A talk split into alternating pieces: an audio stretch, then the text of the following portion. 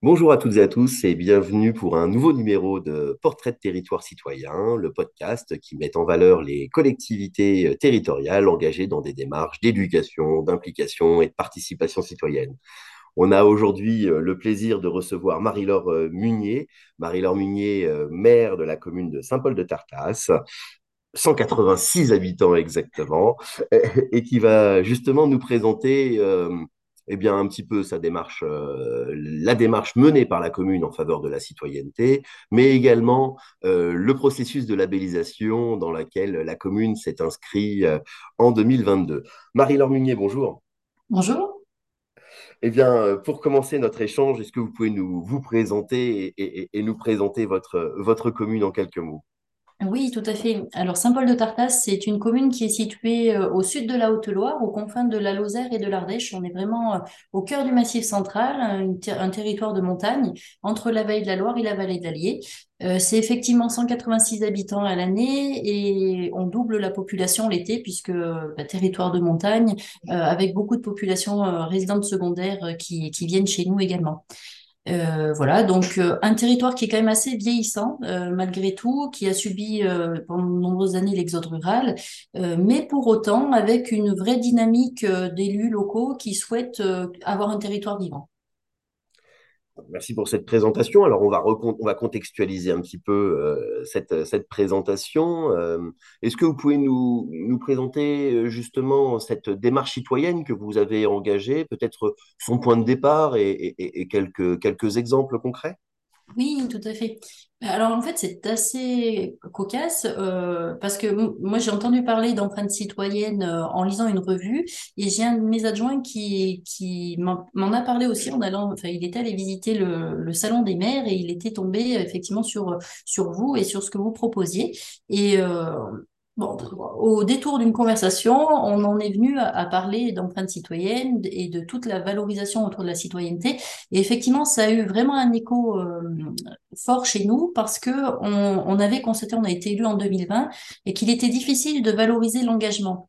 Euh, autant l'engagement des élus, qui souvent euh, les personnes n'osent pas s'engager en tant qu'élu local, en tant que conseiller municipal, parce qu'il y a une il y a une peur de, de se fâcher, en fait, de se fâcher avec euh, d'autres citoyens. Être élu, c'est prendre des décisions, c'est parfois ne pas faire plaisir à tout le monde. Et il y a vraiment une difficulté à avoir de l'engagement. Euh, chez les, les, élus. Donc, pour nous, il était important d'arriver à valoriser à la fois le travail et l'engagement des élus qui font plein de choses au quotidien et aussi le bénévolat, parce qu'on a parfois aussi des citoyens qui n'ont pas forcément envie d'être d'être conseiller municipal ou d'être élu, mais qui ont envie quand même de porter des choses pour l'intérêt général ou pour leur commune. Et on avait vraiment une problématique pour valoriser ce bénévolat qui nous semblait indispensable parce qu'on est une petite collectivité qui monte 186 habitants. On a un secrétaire de mairie à 20, heures par semaine et un agent municipal. On a la chance d'avoir un agent municipal. Mais effectivement, on a bien besoin des bonnes volontés des, des uns et des autres. Et quelqu'un qui arrose une fleur, un géranium l'été, quelqu'un qui tond la pelouse juste devant chez lui, voilà, on est tout à fait reconnaissant et ça nous semblait important qu'on arrive à valoriser euh, cet engagement-là, euh, voilà, pour l'intérêt général. Merci, euh, merci Marie-Laure de, de, de, rappeler que l'engagement citoyen, ça commence par ça. C'est pas euh, toujours des, des, grandes actions très très organisées, très très euh, structurées avec des usines à gaz parfois qui, qui éloignent le, le, citoyen, mais c'est juste leur permettre de faire ce qu'ils savent faire, ce qu'ils sont disposés à faire pour la pour, pour la commune. Peut-être si vous identifiez, avant qu'on rentre justement euh, dans l'aventure de la, labellisation, si vous deviez identifier une action euh, que vous avez pu euh, mener qui vous semble inspirante, quelle serait-elle? Alors, avant la labellisation, c'est vrai que on avait lancé le Tour des villages, qui était une action qui nous parlait parce que c'était l'occasion d'aller au plus près des citoyens, de, visiter les villages et de, d'expliquer aux populations quel était notre projet municipal et d'expliquer quelles seraient nos, les actions concrètes dans les villages. On a six villages au niveau de la commune et l'idée, c'était justement d'aller sur le terrain, de prendre euh, une heure avec les habitants pour dire, ben voilà, notre projet, c'est celui-ci, on va faire ça ici et de voir peut-être aussi des problématiques dans tel ou tel village et de terminer avec un peu de l'amitié. Euh, la labellisation nous a permis d'aller plus loin et nous a surtout permis de, prendre du recul par rapport aux actions que l'on menait, euh, de se poser, de se d'évaluer un petit peu ce qu'on faisait aujourd'hui. Et puis elle nous a donné aussi des idées. Le fait de rentrer en contact avec l'empreinte citoyenne, ça nous a ouvert euh, sur, sur d'autres euh, d'autres possibilités. On a par exemple depuis développé le Béné-Village le bénévolat au village, euh, qui est vraiment euh, voilà quelque chose.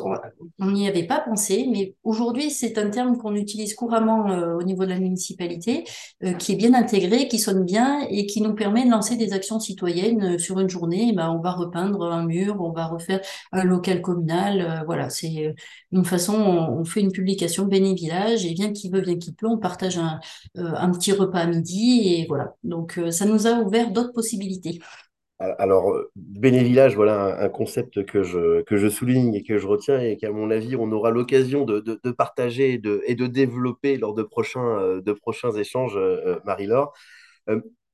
du coup, vous, vous, évoquiez le principe de, de, labellisation. Vous faites donc partie des 26 communes qui ont été distinguées. Hein. Je rappelle qu'il y avait quand même 157 dossiers de candidature pour cette première labellisation vous avez euh, précisé qu'elle avait permis d'inspirer l'action, hein, tout simplement, euh, bah, peut-être en partageant justement avec d'autres collectivités et, en, dialoguant aussi avec, l'association. Euh, c'est le point de départ, une labellisation, évidemment. Selon vous, c'est quoi la suite du, processus? Ça va vous emmener à quoi? Qu'est-ce que vous attendez d'un label comme le label Village et Ville Citoyenne?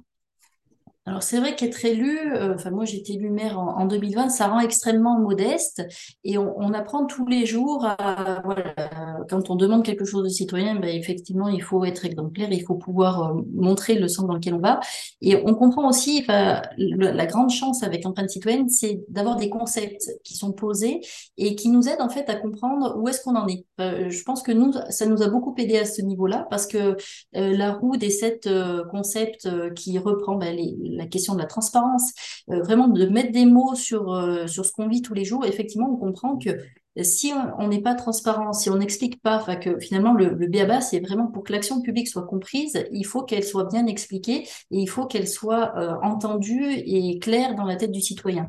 Et effectivement, parfois on a tendance à vouloir aller tout de suite au but sans avoir sans voir où en est le citoyen dans sa réflexion, il est parfois nécessaire de réexpliquer euh, voilà, comment on arrive à ce point-là et comment les choses se sont mises en place, donc de réexpliquer l'historique ça nous a véritablement aidé à, à, mieux comprendre aussi, à vraiment relever la tête du guidon, de, parce qu'on est vraiment souvent la, la, main, les mains dans le cambouis, mais on, on conceptualise peut-être pas assez. Et ce que nous a apporté le label, c'était vraiment de, de poser nos actions, de voir un petit peu où est-ce qu'on en était par rapport au concept qui était posé euh, dans le label, et de voir aussi Là où on était pas mal euh, sur la participation citoyenne, euh, globalement, on, y était, mais il y a des actions sur lesquelles il faut qu'on travaille encore un petit peu. Euh, comment être plus transparent, comment rendre plus fluide l'information.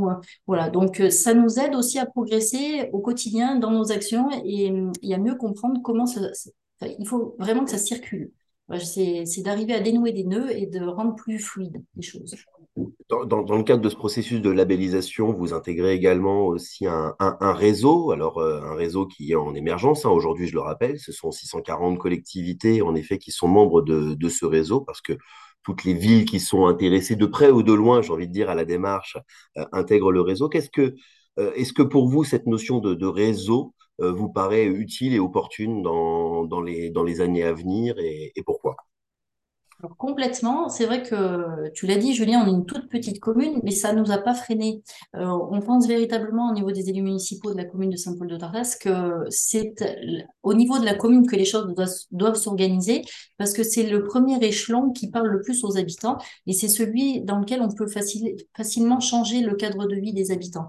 effectivement, on a certainement tous des actions qu'on a développées dans nos communes qui ont fonctionné ou pas, et ça peut être intéressant justement de se mettre en réseau pour échanger entre élus, euh, pour justement euh, partager les bonnes idées, partager aussi parfois des échecs, parce qu'on n'ose pas toujours en parler, mais c'est bien aussi de pouvoir les, les partager, dire hum, peut-être que c'est pas bon de faire comme ça, on a essayé, on a, on a pris un revers, c'est intéressant aussi.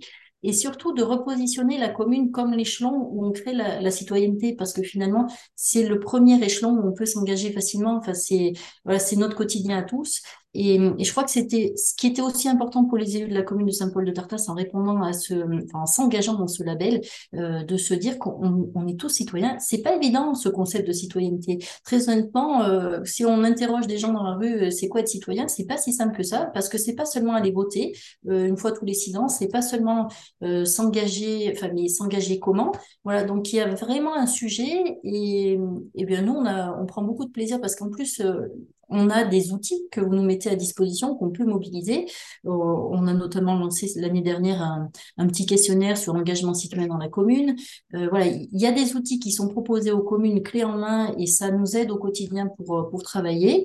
Et puis, pour nous, le label, ça a vraiment été une reconnaissance du travail qu'on a mené depuis 2020, une reconnaissance de, de cet engagement citoyen qu'on a essayé de mener avec des actions où, on tend la main aux citoyens en lui disant, bah, faites avec nous, on a besoin de vous, on a vraiment besoin de vous parce parce qu'on n'a pas assez de moyens. Et, et, souvent, en plus, encore plus demain, où on a une inflation galopante, on est pris un peu dans l'effet ciseaux, où on a, il y a des difficultés à augmenter les impôts parce qu'on voit bien les difficultés de nos citoyens. En même temps, on voit aussi l'augmentation des charges. Donc, on a vraiment besoin que le citoyen s'engage plus pour nous aider et surtout à maintenir une qualité de service. Donc, je parlais tout à l'heure des petites actions. Ça en fait partie.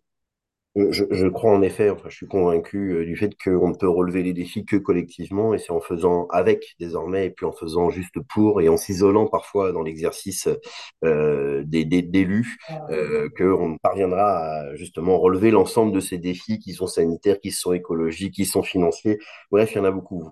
Euh, Marie-Laure, tu parlais tout à l'heure de, de petites communes, c'est l'occasion pour moi de, de, rappeler aussi à quel point on considère que les villages sont des sources d'inspiration euh, pour les villes aussi, hein, parce que c'est justement c'est une échelle où il y a peut-être plus d'agilité, plus de, d'implication euh, des, des, citoyens qui sont peut-être euh, plus acteurs. Euh, donc, j'invite évidemment les villes à, à observer ce qui se fait dans les, dans les, villages, de, dans les villages français, car il y a beaucoup, beaucoup, beaucoup d'expériences à, à, reproduire.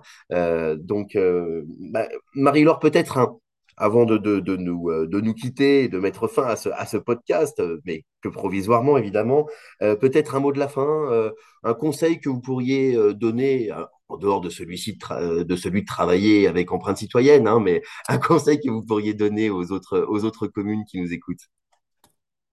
Euh, un conseil, ben, effectivement, il ne faut pas hésiter à, vous avez un, simulateur pour le label. Euh, nous, on a commencé par là, euh, voir un petit peu où on en était avec le simulateur. Ne pas se mettre de barrière parce que vraiment, tout le monde peut être acteur de la citoyenneté et si on s'est engagé en tant qu'élu, c'est qu'on y croit. Donc, pour moi, le, principal, c'est qu'on arrive à transmettre cela aux générations futures. C'est surtout de les inspirer parce qu'on n'est pas là pour garder un pouvoir, je ne sais quel pouvoir d'ailleurs, mais c'est plutôt de dire euh, on veut des territoires vivants et pour ça, on a besoin de citoyens qui sont engagés. Donc, euh, ne vous mettez pas de barrière. Commencez par le petit simulateur et puis n'hésitez pas à candidater parce qu'effectivement, on progresse. Et c'est ce qui est intéressant. Même si on n'est pas retenu, on progresse parce que vous aurez quand même tous les points qui seront examinés, qui vous seront rendus. Et c'est le principal finalement, c'est d'apprendre à aller plus loin, à co-construire. Et c'est vraiment ce que permet le, le label pour moi. Ben merci Marie-Laure, et c'est l'occasion pour moi de rappeler qu'en effet, euh, la labellisation, c'est un processus, hein, donc toutes les villes ne sont pas labellisées directement, et ce serait en même temps ne pas leur rendre service que de leur attribuer un, un label qui les mettrait en défaut, euh, puisque ça permettrait peut-être à quelques-uns de les, euh, de les critiquer ou de les mettre au, au, au pied du mur. Donc l'objectif, c'est en effet de rentrer dans cette, euh, dans, dans, cette, dans cette dynamique et dans ce, dans ce processus euh, progressif. Merci pour ce, pour ce témoignage, Marie-Laure. À très vite dans le cadre du réseau Territoire Citoyen. Avec plaisir, à bientôt. À bientôt.